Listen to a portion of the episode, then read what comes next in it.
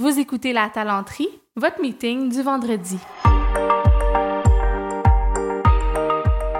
Marianne Lemay de Collègues qui va être avec nous. Oui, euh, tu veux qu'elle monte sur scène? Ben oui, j'aimerais, j'inviterais Marianne. Ben oui, absolument. Marianne Lemay, présidente Allô? fondatrice de Collègues. Merci. On a euh, Caroline Boyce Oui. de Caroline Boyce, hein? Caroline Boyce de Caroline Boyce. Ah, yes! Et le non moindre Mathieu Dumont Oui, de, de qui viennent, parce qu'ils viennent de changer de nom en Oui, plus. ça vient de changer du nom, absolument. Enseignement de didacte, toujours de didacte. Allô? Allô? Salut! Comment ça va? Peux-tu l'ouvrir? Il est déjà ouvert. Salut Québec!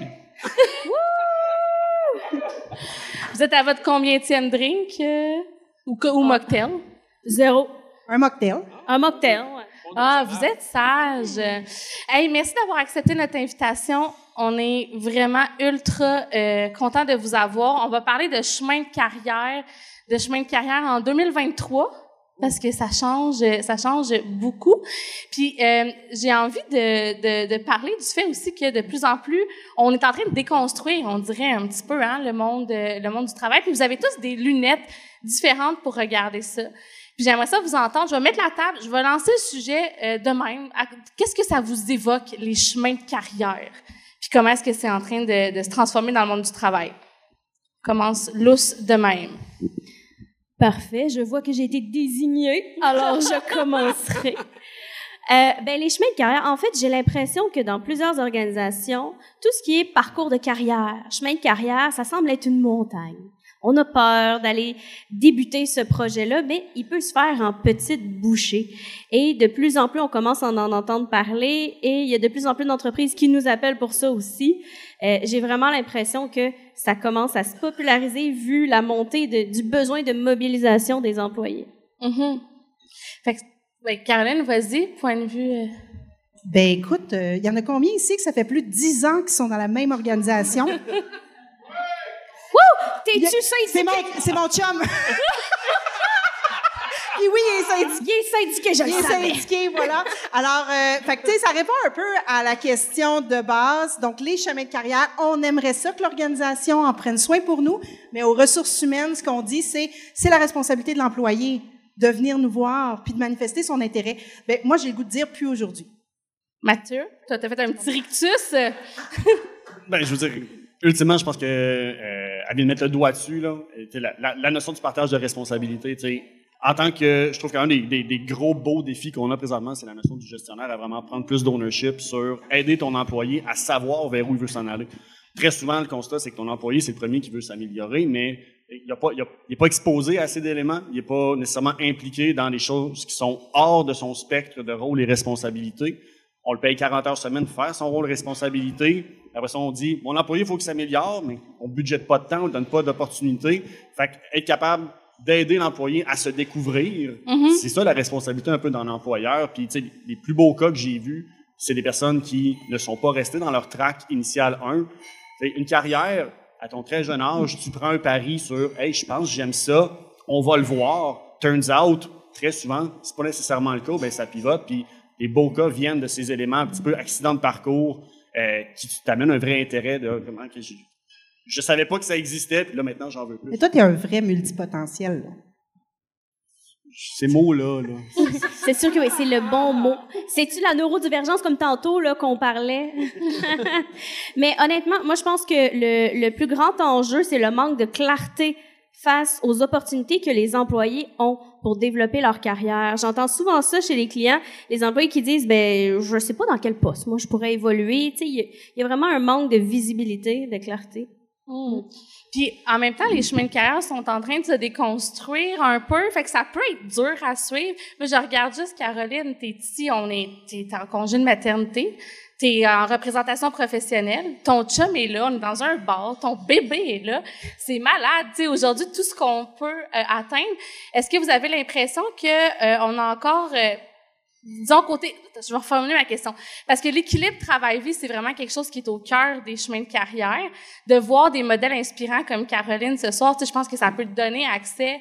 Et Marianne aussi, tu as raison de la pointer, effectivement. Il est grand, mon fils, là. C'est un grand maintenant. mais mais ça, ça peut inspirer les gens. Est-ce qu'on manque un petit peu des fois de, de modèles ou de, on ne sait comme pas comment intégrer ça? Quand t'es entrepreneur, c'est un peu plus facile? Ben, il n'y a rien de facile dans l'entrepreneuriat. hein. Non, mais facile full de, de facile. construire les chemins. Regarde l'autre qui a plein de succès, toi aussi, d'ailleurs. Je, je suis bien, Non. je suis bien située entre deux, deux entrepreneurs à succès. Mais j'ai goût de dire que la plupart des employés, mettons même, demandez-moi pas ma source, OK? Mais à peu près 60 des gens pensent qu'ils pourraient donner plus à leur entreprise. Puis, veut, veut pas, puis euh, je pense qu'on voulait parler du sens au travail, entre autres, et tout ça, mais souvent, comme le dit Mathieu, on est dans un rôle, on est dans une boîte, on nous demande d'être efficace dans notre boîte, puis plus l'organisation est grande, plus votre boîte est petite. Puis après ça, think outside the box. Ben, think outside of the mini box, tu sais. Mini box. Fait que là, comme tu dis, c'est quoi les, c'est quoi les opportunités qui s'offrent à moi? Crime, j'ai une idée pour un produit, une loterie, j'ai une idée pour un spectacle, tu sais, tu travailles au Cirque du Soleil en comptabilité, puis t'évolues dans le milieu créatif, tu as décidé de le faire, mais non, concentre-toi sur ta comptabilité. Ben, je pense que euh, le fait d'être entrepreneur, ça nous permet d'utiliser tous nos talents, puis les organisations devraient apprendre de ça aussi, pour peut-être garder leurs employés. Mathieu, tu as envie de réagir? Je le Ben, tu sais, là, tu as amené un pan qui est très entrepreneuriat, mais tu sais, je pense que les entreprises gagnent vraiment à mettre de l'avant l'entrepreneuriat. Donc, tu sais, d'un point de vue, on va revenir à, tu sais, puis on va reparler de culture encore, désolé tout le monde, mais de la notion d'encourager la proactivité, s'intéresser à OK, mon employé, je l'ai engagé dans son cadre, il y a les compétences pour faire X, Y. C'est quoi ces intérêts qui sont secondaires, qui ne sont pas sollicitants en date d'aujourd'hui? Parce que très souvent, on manque des opportunités en business avec des projets. Mettons, je veux bâtir un nouveau projet, puis j'aurais besoin du skill set ABC. Ah, j'ai personne dans la business qui fait ça pur. Non, mais si t'as pas eu une conversation avec tes employés, ben même documenter, le comme, bon, mais c'est quoi toutes les autres choses que tu aimes faire, que tu es bon pour faire, mais que dans le cadre de tes fonctions, tu pas capable de le faire, ben, l'employeur qui a une visibilité sur, hey, ton chemin de développement, il n'est pas nécessairement vertical. Il est vertical, il est horizontal, il est de tous et bords. Comment est-ce qu'on est capable, à titre d'employeur, de t'encourager dans tes autres intérêts qui ne sont pas sollicités? Ça va t'amener à te développer, puis peut-être justement t'exposer à des nouvelles opportunités, créer des nouvelles opportunités et bénéficier l'employeur. Tu faut que ce soit vraiment, le chemin de carrière, pour moi, c'est vraiment win-win, employeur-employé. Ça marche des deux bords. Parce que d'un point de vue employeur, tu as un output à sortir, il faut que ça bénéficie l'entreprise, mais la notion de au détriment de l'employé, je n'y crois pas. Je reviens sur cet élément-là, une responsabilité sociale de l'employeur à vraiment mettre ton employé dans une position de condition de succès pour se développer. Puis, j'ai dit à quelques fois, je pense que les meilleurs employeurs, c'est ceux qui sont capables d'engager quelqu'un en ayant la conversation ouverte. Quand tu quittes chez nous, c'est où tu veux aller? Comment est-ce que je comment est-ce que je suis capable d'être le, le stepping stone pour ça? Puis, c'est quoi les- le gap de compétences ou de choses que je dois t'aider à développer pour être intéressant avec le prochain, mais qui peut me bénéficier aujourd'hui? Puis Très souvent, d'avoir cette transparence-là va faire que ta personne puisse prendre, mais, hey, tu donnes du sens à la personne, puis s'il m'aide pour ça, avant même que je sois son employé, imagine la journée que je suis son employé, comment il va m'aider à me soutenir encore, plus me découvrir. Puis j'ai envie de rebondir là-dessus parce que euh, chez Collegs, on a fait un exercice super le fun. C'est que on est allé cartographier c'est quoi les forces de chaque employé, puis d'aller voir c'est quoi leurs intérêts d'évolution. Puis il y a des choses qu'on s'est rendu compte, tu sais, puis on se parle tout le temps, on est une petite équipe, mais là on dirait que j'ai vu des choses que je m'attendais pas. J'ai certaines collègues, j'ai dit ah ouais, ça ça t'intéresserait. Puis ça a mené à des belles discussions. Puis après ça, à un moment donné, euh, moi, je suis vraiment dans, dans un mode délégation. Puis euh, j'ai dit, ah ben regarde, moi, dans mes tâches, je voudrais déléguer, voici toutes les tâches que je veux déléguer. Maintenant, qui s'intéresse à quelle tâche là-dedans? Puis je pense qu'il y a beaucoup de gestionnaires qui gagneraient à le faire. Euh, donc, euh, je vous invite à tester ça avec vos équipes. Fait que toi, ton intérêt, c'était de déléguer. Ouais, moi, dans le fond, je veux pas travailler. Fait que Eh c'est tellement mon genre de pas travailler. tu sais. Moi, pas vrai. J'ai une question pour vous autres, euh, une question euh, que je me poserais si j'étais encore en ressources humaines. Ça fait quand même quelques années, mais je vous entends puis je me dis, ben, ça fait bien du sens. Là. Euh, on veut cartographier, puis on veut avoir, on veut savoir qu'est-ce que les gens peuvent faire, puis tout ça.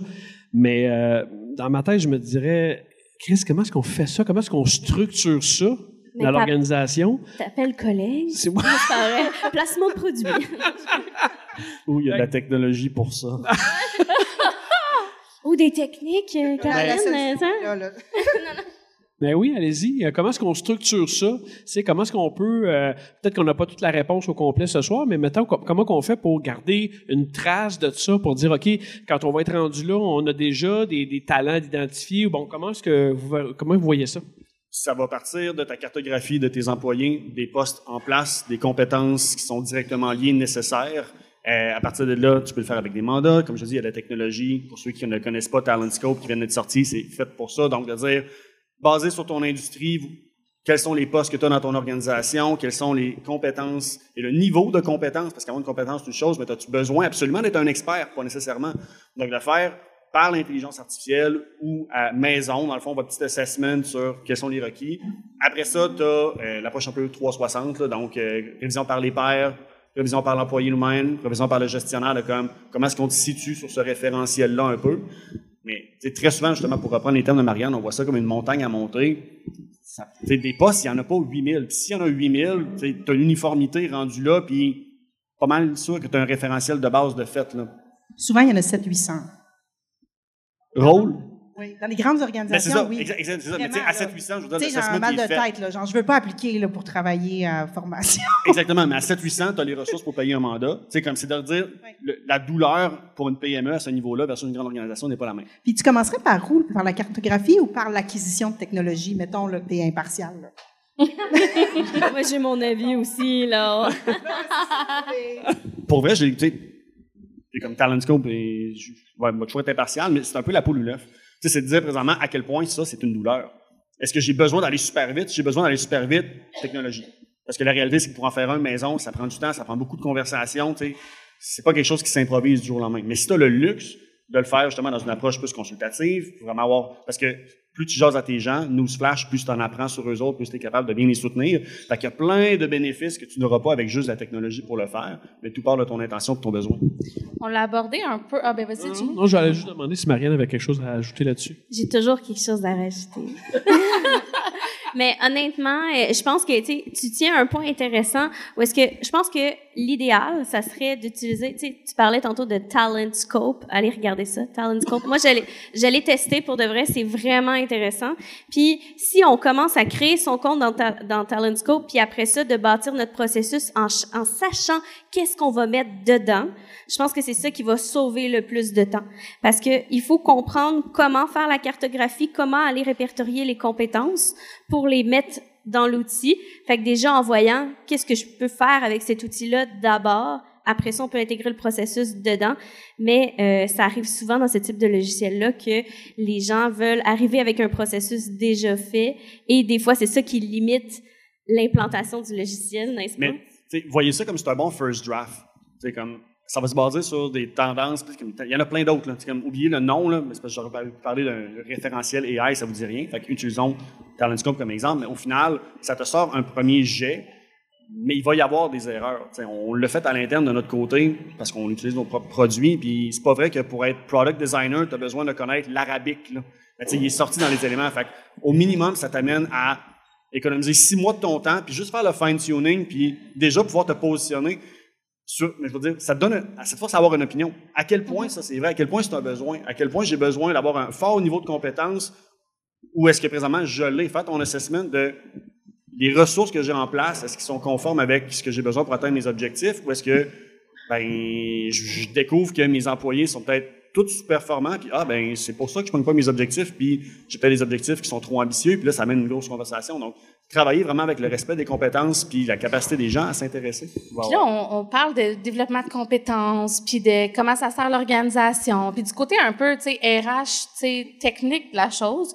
Moi, j'ai envie de vous demander, puis on l'a abordé un petit peu, euh, est-ce qu'on est trop pogné dans nos concepts RH, qu'on essaye justement de tout cartographier les compétences, puis on regarde les choses comme par poste, au lieu de un peu, des fois, partir de l'humain, puis dire, hey, quoi d'autre cette personne-là pourrait faire? Tu sais, oui, c'est un développeur, mais c'est peut-être un développeur qui est foutrement bon en développement d'affaires ou euh, qui a envie d'écrire des articles de blog. Est-ce que on manque ces occasions-là dans le nouveau monde du travail? Est-ce que je peux? Ben oui. Alors, euh, ben, dans le fond, le meilleur exemple, c'est si vous avez, par exemple, un centre d'appel dans votre organisation, les gens qui travaillent dans un centre d'appel, la plupart du temps, ils n'ont pas étudié en, en centre d'appel. En centre d'appel. OK, un petit bac en téléphonie. Donc, euh, ben, c'est ça. Fait que, tu sais, je veux dire, ils ont, ils ont d'autres expériences où ils commencent, puis ils veulent rentrer dans votre organisation, puis ensuite ils veulent évoluer. Euh, mais souvent, on, on- est très ouvert en disant, oh, il fait son bac en finance, ok, c'est intéressant, il veut rentrer en centre d'appel, il a déjà travaillé là quand il était jeune, on le prend. Le jour où il y a un poste de junior en finance qui ouvre, c'est comme, ah, il y a un gars du centre d'appel qui, a- qui a appliqué pour notre poste en finance. Ah ouais. Tu sais, on a déjà un préjugé par rapport à le- au poste. Alors que cette personne-là, si elle change d'institution, elle trouve un autre emploi, puis elle réapplique dans son ancienne institution, ah ben là, mon doux Seigneur, c'est donc ben le profil parfait. c'est un expert. C'est celui qu'on attendait. En plus, c'est un ancien employé. Écoute, un boomerang. C'est aussi un peu le mensonge de la promotion interne. Parce que ça sonne bien sur papier, mais plusieurs vont juste voir, ah, ben là, si je le monte, ça crée un autre trou, puis je vais quand même devoir le remplir. Fait que, tu sais, de- comme tu, pour revenir sur ton point, c'est la discrimination parce qu'il il- il a pris le pari de rentrer chez vous dans un rôle peut-être plus modeste, support client- tu sais, service clientèle, peu importe, et de voir après ça plein de personnes de l'externe arriver alors qu'il y a autant les compétences. Tu sais, c'est- Ben, C'est- c'est difficile. Mais vas-y. Mais j'ai une petite anecdote et désolée pour ceux qui viennent à notre atelier demain au congrès parce que je vais la répéter, mais en primeur ce soir. Eh, moi, ça m'est arrivé, un de mes amis, euh, il a euh, décidé d'appliquer sur un autre poste dans son organisation. Et son propre gestionnaire actuel lui a dit Hey, j'ai vu que tu as appliqué euh, sur l'autre poste dans l'autre équipe. Fait que j'ai dit à l'autre gestionnaire euh, que moi j'ai besoin de toi, fait que tu iras pas euh, dans cette équipe-là. Fait que j'ai retiré ta candidature de ce processus-là. Tellement sympathique. Ça, je veux dire, ça donne confiance là, de rester dans l'organisation pour la vie. Ah, Deux semaines plus tard, il était parti. Donc euh, c'est ça. Il faut faire attention parce que comme tu dis, il y a le volet humain qui est tellement primordial dans les plans de carrière, dans tout le cheminement de carrière. Puis c'est bien beau de cartographier, mais dans les faits, il y a combien d'entreprises ici qui cartographient fait que c'est ça. Sur le plancher des vaches, Mais C'est que des fois aussi, ça bouge vite. On va se dire les vraies choses. Cartographier, c'est, je pense c'est essentiel. Je, je vous entends, puis je suis tout à fait d'accord avec vous. Mais il y a aussi le, de garder ça assez simple pour que ce soit flexible, parce que ça bouge tellement avec l'arrivée de l'intelligence artificielle, la robotisation dans certains secteurs, ou juste la transformation de l'économie, que, si tu te mets dans des processus super compliqués, On- excusez. Pour ceux qui sont en manufacturier, nos gestionnaires ont de la difficulté à savoir combien de, excusez, là, combien de gars ils ont besoin jeudi. Puis là, après ça, on leur demande de faire une cartographie puis de se projeter trois ans en avant. Tu sais, c'est pas à portée de tout le monde, là. C'est sûr et certain. Mais c'est sûr qu'il y a des bénéfices à le faire, à mieux comprendre son organisation, puis surtout des compétences qu'on va avoir besoin dans le futur. Parce qu'on embauche sur les compétences actuelles, savoir, savoir-être, savoir-faire, mais les compétences du futur ou les compétences qui vont t'aider à acquérir des compétences, excusez-moi, là, euh, mais tu sais, la curiosité, l'introspection, euh, être tourné vers l'apprentissage, c'est des compétences qui vont valoir plus qu'un deck, un bac ou que de l'expérience dans un domaine précis très, très, très bientôt, là, même aujourd'hui. À la Talenterie, on a fait quelques épisodes sur des, des sujets un peu outside, de- dans le sens où on est allé même dans le développement personnel. Puis on, on commence, il y a beaucoup d'engouement sur ces épisodes-là. Les gens comme Puis, sont pourquoi tu dis intéressés. que c'est outside? Déjà, je Non, mais en voulant dire que quand on parle de développer le, le savoir-être, le savoir-faire, on est moins dans des sujets, exemple, de communication consciente, euh, d'apprendre à gérer euh, le changement, travailler sa résilience. Puis moi, je sens un engouement pour ça dans les organisations un peu, mais aussi dans les conversations que qu'on a. Qu'est-ce que vous pensez de ça? Mathieu, tu as l'air surpris de dire, ben, me semble c'est déjà ça. Ben, je sais pas si c'est déjà ça, mais foncièrement, moi, le développement personnel, c'est un no-brainer. Je reviens là-dessus sur la notion de ton employé, tu peux pas l'empêcher ou le blâmer de vouloir se développer. Ouais. À partir de là, comment est-ce que tu l'accompagnes là-dedans? Donc, ça- si le développement personnel de ton employé ne fait pas partie de la conversation que tu as à titre de gestionnaire, tu fais pas ta job de gestionnaire. That's it. Ta notion de savoir ton employé va où, plan de succession et ainsi de suite, c'est du manager 101.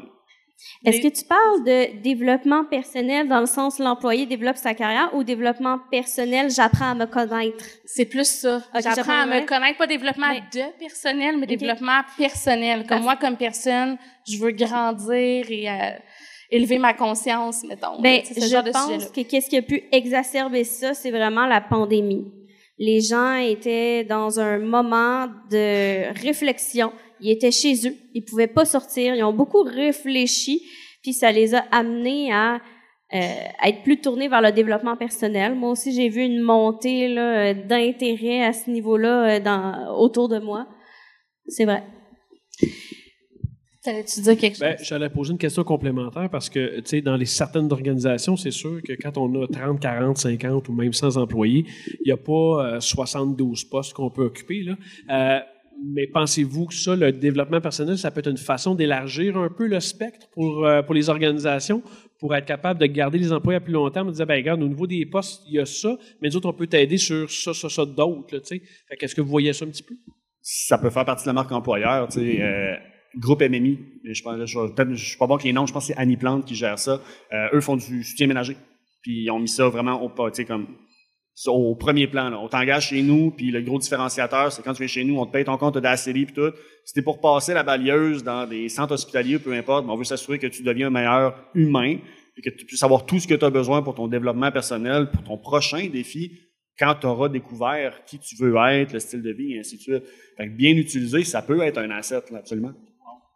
Ça me fait penser, il y a, il y a Mercer qui ont, qui ont fait un graphique là, dans une de, de leurs études dans la tête des employés que nous, on aime beaucoup puis qu'on communique énormément, où euh, eux exposaient que depuis la pandémie, un peu comme tu le nommais, Marianne, il y a eu une espèce de transformation de la relation au travail. Donc, des chemins de carrière, forcément, où on dit, ben mettons, euh, le siècle dernier, on était plus dans un contrat de loyauté.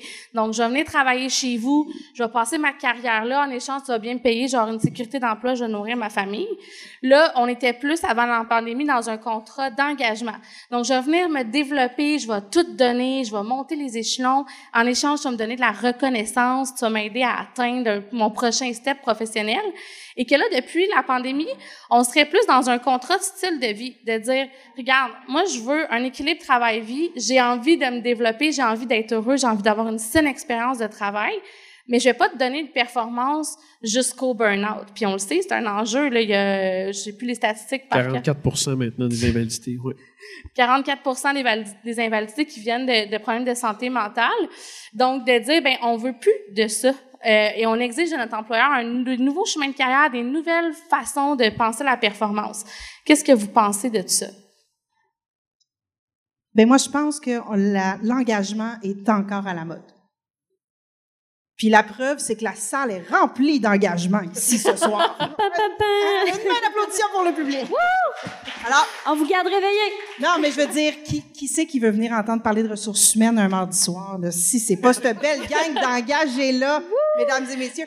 Donc, non, mais c'est de dire que déjà, là, dans la loi de Pareto, on le sait, ou si vous avez fait un exercice de trou de beigne, c'est comme ça qu'on appelait ça à l'époque, où on disait, ben, c'est qui nos employés qui rentrent dans le trou de beigne, OK? Donc, c'est le 20% des J'aime employés ça. les plus engagés. Oui, t'aimes ça, toi, c'est ça? aime beaucoup ça. C'est quelque chose de sucré, Marianne salive. Alors, l'équipe, l'équipe de collègues salive ici. On les salue ce soir, mesdames. Bonjour, madame. Alors, euh, c'est ça. Fait que c'est qui qui rentre dans le trou de bain? Fait que c'est nos employés qui sont les plus engagés. Puis je pense que euh, l'engagement est encore à la mode. Le, le problème, puis c'est vrai que nos employés engagés vont en donner davantage. Le problème, c'est qu'avec l'avenue du télétravail, puis je suis pro-télétravail, là, di- euh, faut pas dire le contraire, mais c'est que comme personne engagée, on va en donner plus, on va avoir moins de visibilité, on va, être, on va avoir moins de reconnaissance parce que on a fait un meeting le vendredi soir pour la compagnie, puis il y a personne. Tu sais, on voit pas tous ceux qui sont restés le vendredi soir, ceux qui animent le, le party de Noël, le comité. On n'a plus cette visibilité-là. Donc, on a tendance à en vouloir en faire davantage. Puis c'est les employés les plus engagés qui sont souvent les plus euh, susceptibles justement de vivre l'épuisement professionnel. Euh, Mhm. Je lève la main, j'en, bref, je l'ai vécu deux fois. C'est pour ça que je me suis dit, plus jamais je vais me rendre jusque-là. Mais oui, oui, l'équilibre travail-famille, mais l'engagement demeure. Moi, je pense qu'il y a une question de santé mentale en ce moment où les gens, depuis la, la pandémie, ont vécu tellement de changements qu'ils n'ont plus cette énergie-là à mettre à 100% dans leur travail. Ils ont besoin de temps pour décompresser. C'était des moments lourds, pas faciles, où les gens ont dû s'adapter. Puis je pense que c'est une façon de s'adapter. Mais là, Mathieu, il a l'air pas d'accord. ah ouais, insulte-moi, vas-y. Je vais t'insulter. C'est juste que derrière, je pense qu'on oublie le fait que il y a des stades dans la vie, tu sais, à quel point que là, je peux me permettre d'être agressif sur mon développement de carrière versus des moments que je suis plus en consolidation. Je clairement que je jouais beaucoup plus agressif et j'étais autant plus donnant vers, à mon employeur et plus demandant sur les opportunités quand j'avais 20 ans que depuis que j'ai un kid. Par contre, à partir de là, c'est d'avoir cette notion-là de mon employé se situe où un peu dans justement son, équilibre de vie, son stade de vie pour voir, bon, mais est-ce que c'est quelqu'un qui a besoin de défis puis que c'est ma job d'être proactif sur les opportunités que je lui donne versus des personnes qui sont peut-être comme sais, des employés hyper engagés, mais qui sont plus présentement en consolidation. Mais comment est-ce que ces personnes-là, les prends peut-être pour développer ceux qui ont faim, sachant que bon, mais je suis capable de reconnaître leur expertise, les garder engagés, puis fournir ceux qui veulent plus pousser, mais respecter cette vitesse-là. Excuse-moi, tu voulais dessus. Euh, tu sais, c'est pas facile non plus avec le, travail hybride, puis je serais intéressée à t'entendre là-dessus, mais sur loin des yeux, loin du cœur. Puis veut, veut pas, nos exécutifs souvent ils veulent pas montrer l'exemple, ils sont au bureau. Mm. Je sais pas pour vous autres, là, mais en tout cas, il y en a beaucoup qui sont au bureau. Puis les gens qui sont au bureau, ça va être valorisé parce qu'on va voir leur contribution. Donc, qui, qui est plus susceptible d'avoir une promotion? C'est pas nécessairement la personne qui est à la maison en train de concilier vie, travail, garderie, etc. Mm. Euh, non, mais veux, veux pas, c'est un biais, hein, le biais de proximité. Puis il faut faire attention à ça pour les chemins de carrière. Fait que oui, être proactif envers ses employés de façon quand même équitable, puis pas juste au niveau de nos gens, comme je l'ai dit tout à l'heure, qui sont seulement engagés selon ma perception. Mais pour revenir à ce que tu disais, Mathieu, moi, je pense pas, OK, que c'est une question de stade de vie seulement. Parce que je vois que les nouvelles générations même s'ils n'ont pas d'enfants, ils veulent pas travailler 45, euh, 50 heures par semaine. Moi, je vois qu'il y a quand même un changement dans le sens où avant, on acceptait beaucoup plus, puis il y avait pas de, à l'époque où il y avait moins de pénurie de main d'œuvre, euh, où est-ce que les gens étaient comme, oui monsieur, oui madame, je vais faire mon travail jusqu'au bout. Puis j'ai l'impression que aujourd'hui, c'est comme, non mais attends, j'ai une petite demande par-ci, une petite demande par-là. Fait que tu sais, ça change un peu. J'aimerais savoir plus que neuf semaines de vacances. ben nous, on en offre sept. Mais derrière ce que tu dis, il y, a une, nuance entre travailler beaucoup et travailler fort. On peut être très efficace et efficient. Exactement. Je pense que la nouvelle génération est beaucoup plus dans l'efficacité. Laisse faire le chiffre.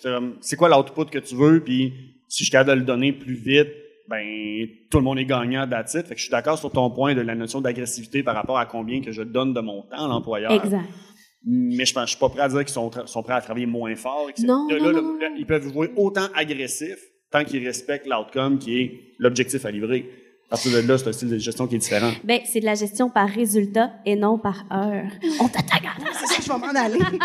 non, mais c'est super intéressant. Puis en même temps, je me demande, c'est-tu une, une, utopie de RH de dire, euh, par exemple, semaine de quatre jours, c'est l'intensité qui compte, c'est la vision par objectif, versus comme gestionnaire d'entreprise, de voir tes gens, bon, ben, euh, j'ai rempli mes objectifs, puis ça fait, euh, je sais pas moi, 22 heures que je travaille là-dessus, fait que ciao, bye, on se voit la semaine prochaine, tu sais, c'est... Ça prend un cadre, tu sais, je tu peux, tu peux pas laisser ça lousse, ça prend un cadre, c'est quelqu'un qui le fait exemple en 22 heures, ben, clairement, qui est encore capable de t'en donner, puis on, tu as une notion d'équité, tu n'as pas le choix d'avoir un cadre, de dire on va s'entendre sur un 35, peu importe, mais la notion de c'est là-dessus que tu vas être mesuré, un petit peu, un petit peu, tu débarques. Puis la hey, je les attentes. Quand je me permets une question. si ça dérange On s'enflamme. Non, mais j'adore ça. On veut pas.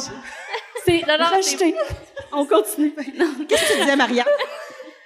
Pour toi, on mais, Non, non, mais sans joke, mais c'est super intéressant. Puis je, je, vous écoute, puis je me dis, moi, je vois des organisations qui ont même de la misère à trouver de la relève, des fois, pour des gestionnaires, pour ce que tu nommais tantôt, de dire, hey, moi, je suis un gestionnaire, puis je donne pas l'exemple, ou je suis un haut dirigeant, je suis au bureau le soir, je suis au bureau de la fin de semaine, mais j'espère soit revendre mes parts d'actionnariat à des gens qui reprendront ma place ou former les prochains gestionnaires.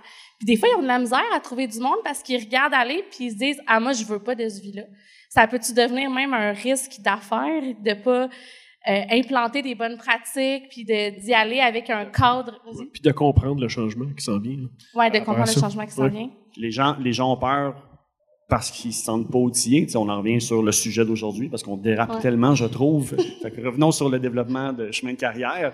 Euh, si tu veux avoir de la relève des gestionnaires, il faut que ça a l'air intéressant. Faut que ça a l'air intéressant, mais il faut que tu dises, il faut que tu présentes l'opportunité, présente que on ne fera pas juste te garocher dans le creux. On a une méthode sur Newsflash, il y a personne qui apprend comment devenir gestionnaire à l'école bien. Là. Très souvent, allô les gens avec MBA, là, très souvent le constat c'est ouais, c'est la réalité du terrain est différente.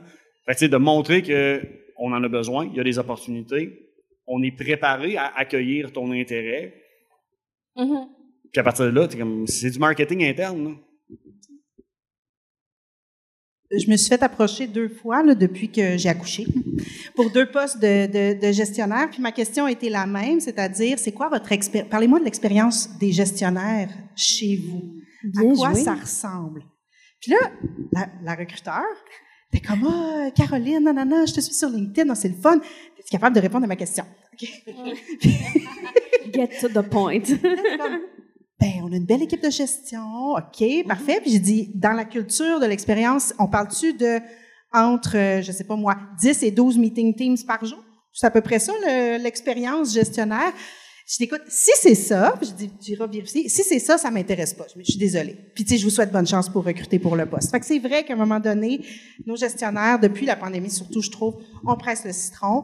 Donc, ils n'ont pas le temps non plus de développer leurs équipes. On leur donne pas le contexte favorable pour avoir des discussions avec leur équipe, d'implanter de la technologie, de faire de la cartographie parce qu'ils sont pognés dans des meetings. Et je suis certaine que c'est le cas pour certains d'entre vous. Êtes-vous pognés dans des meetings? Levez la main ceux qui font plein de meetings.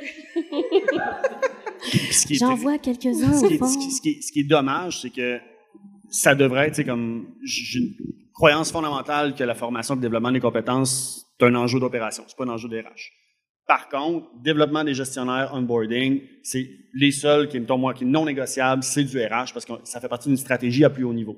Donc, si on est capable d'arrêter de mettre sur les épaules des RH le développement de 100% des employés, ce qui fait aucun sens juste mathématiquement par ratio de personnes à gérer versus les RH, et de dire concentrez votre effort sur former les gestionnaires et eux formeront ensuite les employés pour l'opérationnel. Là, on utilise les RH de façon intelligente dans une business, c'est scalable, la valeur puis l'impact est exponentiel, puis on commence à sortir nos RH du clérical pour du stratégique.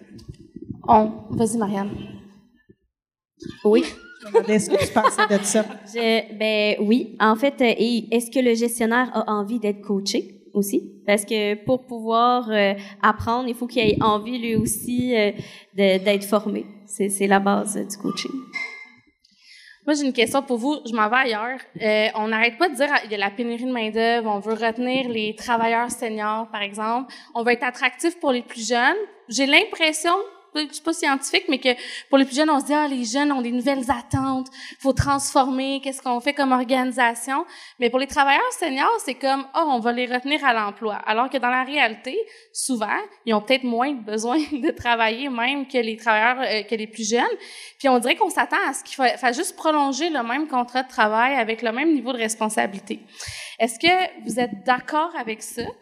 Euh, et si oui ou non, pourquoi? Mais aussi, qu'est-ce qu'on pourrait faire par rapport à nos fameux travailleurs seniors? Parce que moi, j'ai vraiment l'impression qu'on est en train de manquer une opportunité euh, comme organisation de conserver ces talents-là dans l'organisation, puis de transformer leur chemin de carrière pour que ça soit intéressant ce qu'on a à leur offrir.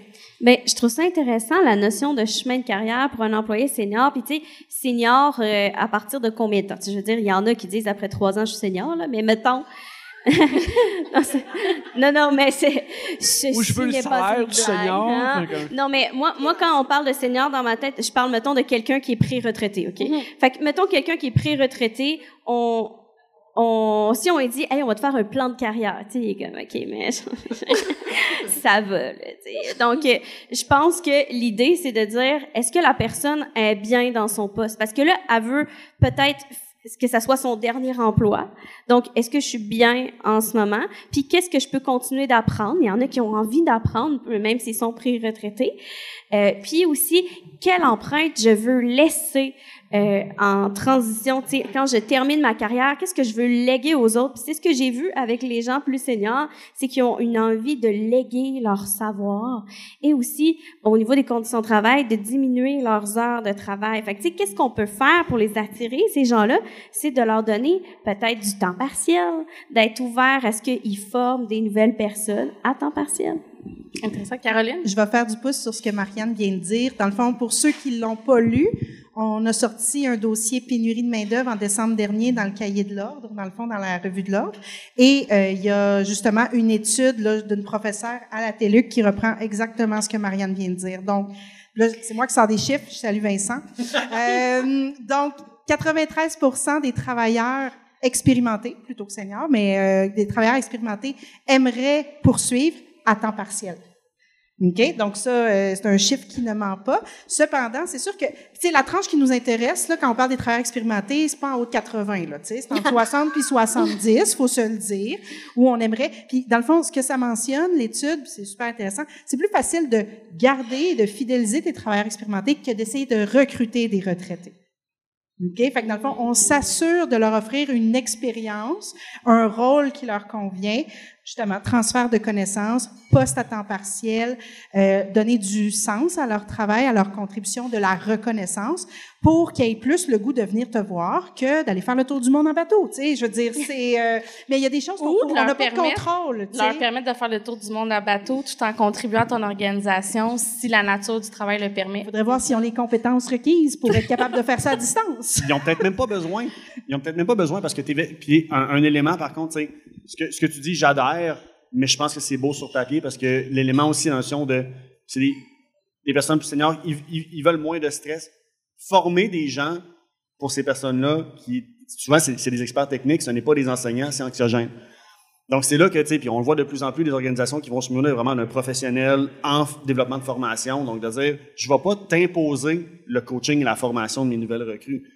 Je vais, par contre, t'utiliser comme un collaborateur. Tu as le savoir brut, aide-moi à mettre ça sur papier, puis un vrai professionnel de la formation fera la, formation officielle pour les employés.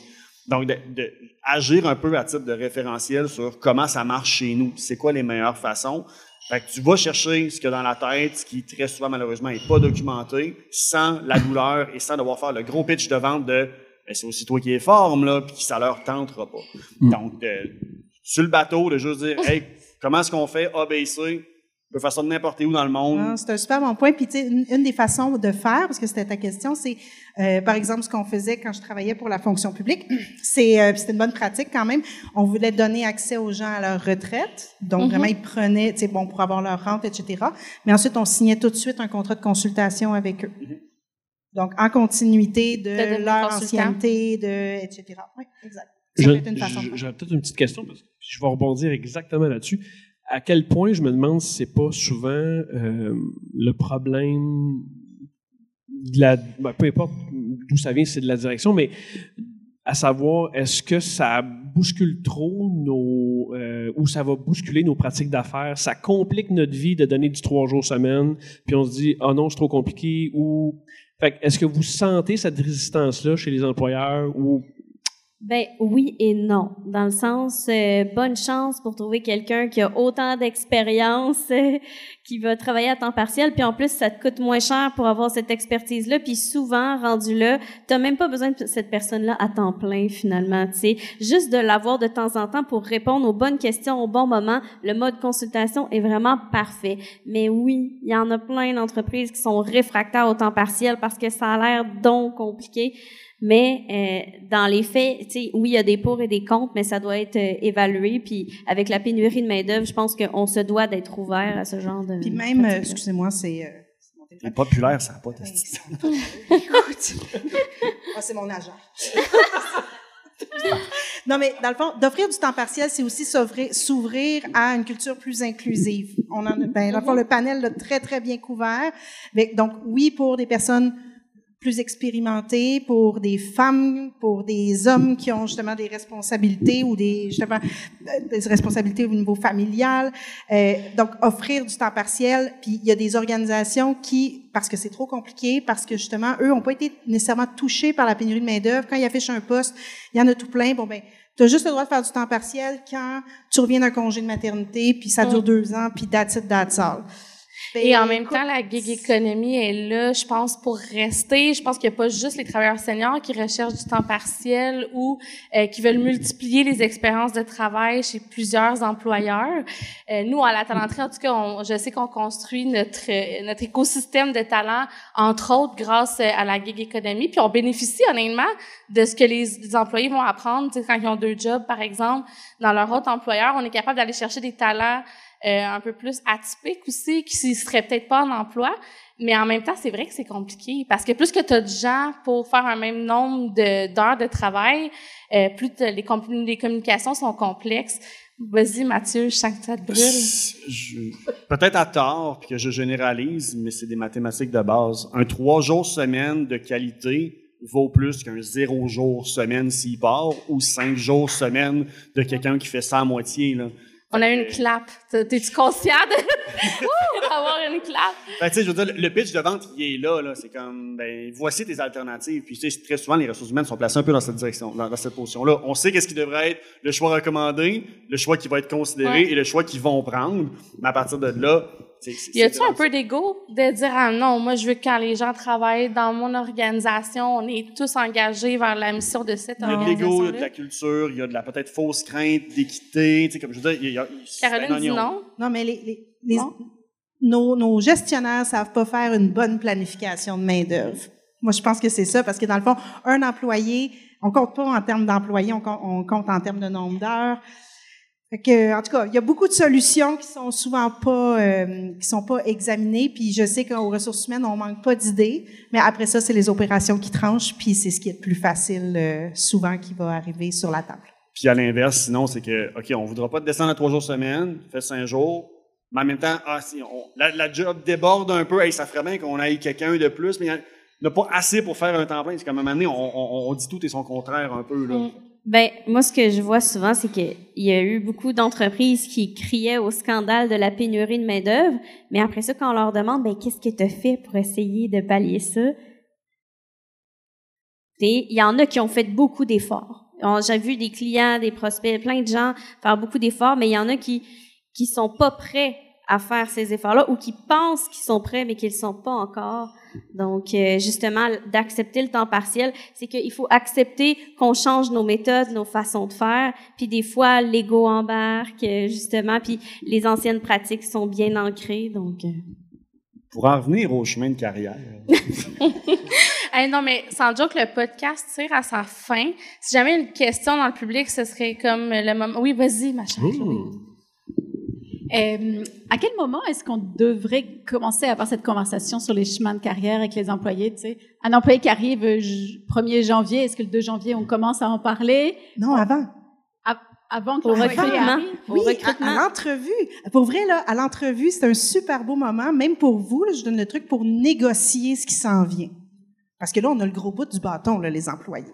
Donc, de se négocier des mandats, de se négocier des projets, d'arriver puis de dire, oh, on- l'organisation cherche un recruteur. Ben oui, tout le monde cherche des recruteurs. OK, parfait. Qu'est-ce qu'il va faire, ton recruteur? Il va combler 50 postes. Moi, je trouve que c'est un peu beaucoup, tu sais, bon, euh, j'ai goût d'avoir des projets, etc., etc. Fait que, tu sais, d'ouvrir cette discussion-là avec l'employé pendant son entrevue, même quelque chose que, que je faisais dans le passé, euh, parce que là, je fais pas d'entrevue, mais euh, c'est de présenter l'organigramme, par exemple, du, du département où la personne va arriver, puis en disant, regarde, la boîte, donc le rôle est ici. Toi, tu te vois évoluer comment? Puis ça pourrait être en dehors de cet organigramme-là. Tu sais, qu'est-ce qui t'a fait triper à l'école? Euh, tes expériences passées t'amènent ici. C'est quoi le next step pour toi pour qu'on soit déjà prêt à accueillir ce potentiel-là chez nous, puis pas juste quelqu'un qui va être capable de, par exemple, combler des postes ou euh, remplir des lignes Excel? Fait que ça serait ma réponse.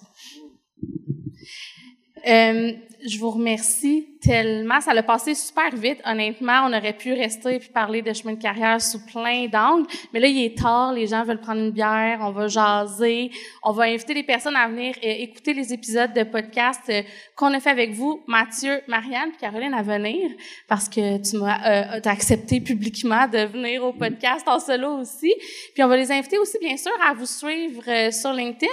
Euh, juste avant, là, on vous retrouve où? C'est quoi vos projets cet automne, Marianne? Euh, de notre côté, en fait, euh, à partir de janvier, on a une formation sur l'expérience candidat, sur comment moderniser l'expérience candidat. Euh, donc, vous pouvez aller sur notre site collegs.com. Sinon, si vous aimez recevoir de l'information sur l'innovation en ressources humaines, on a le texto blog, que plutôt qu'envoyer un courriel, on envoie un texto par semaine avec des articles, des vidéos et aussi une invitation à nos collabs créatifs qui sont euh, des ateliers gratuits de une heure où est-ce qu'on parle d'une thématique précise. Moi, je suis abonnée au Texto Blog. Sérieux? Mais oui, depuis les débuts. depuis le début. Depuis le début. Ben je sais pas combien d'articles intéressants j'ai lus, moi. Écoute, je sais même. euh, been there, done that. Been there, done that. Euh, Caroline et moi, on a déjà dormi euh, dans la même chambre. C'est tout. Quand même. ça n'a pas été plus loin. Mon chum mais là. ça va nourrir les conversations d'après. Ta fille, ta fille bouche ses oreilles. Oui, c'est ça. Dans deux lits séparés. Oui, donc, toi, on te retrouve Ben, moi, on me retrouve, on me retrouve sur LinkedIn principalement. Je suis encore en congé maternité, mais ça ne nous empêche pas de lancer aujourd'hui, je l'annonce là pour la première fois, un groupe de discussion, un groupe de co-développement en marketing RH. Donc, euh, ce sera euh, un bel événement qui va commencer mi-novembre, on 10 places, donc euh, 10 places seulement. Puis on t'écrit sur LinkedIn. Vous m'écrivez sur LinkedIn, puis euh, on discute des détails ensemble. C'est le premier projet. Toi, tu as eu des gros changements euh, dernièrement. On continue à te suivre sur LinkedIn, c'est sûr. Tu encore à Workly. On me trouve dans le bois, on me trouve sur LinkedIn ou sinon euh, tout ce qui touche le développement des employés en PME. Super. on va continuer à, te suivre. Puis Jimmy. Ben, J'allais dire, vous restez avec nous pour un petit euh, dernier verre après. Oui, c'est ça. Peu importe quel genre de verre. Alors, euh, cool, on se voit. On va aller prendre des photos dans le photo booth s'il est encore là de technologie. On vous remercie d'être là. Merci beaucoup. et merci tout le monde. Vraiment, je sais qu'après une journée de congrès, c'est euh, intense. Peut-être écouter deux podcasts. Vous avez été super gentils. On se retrouve pour d'autres balados à distance. Mais là, pour l'instant, on va aller prendre un verre. Donc, euh, venez nous déranger. Euh, si jamais on jase trop longtemps, tirez-nous le bras. On va aller jaser avec vous. Puis bonne soirée à tout le monde. Merci, aux panélistes. Bonne soirée. merci.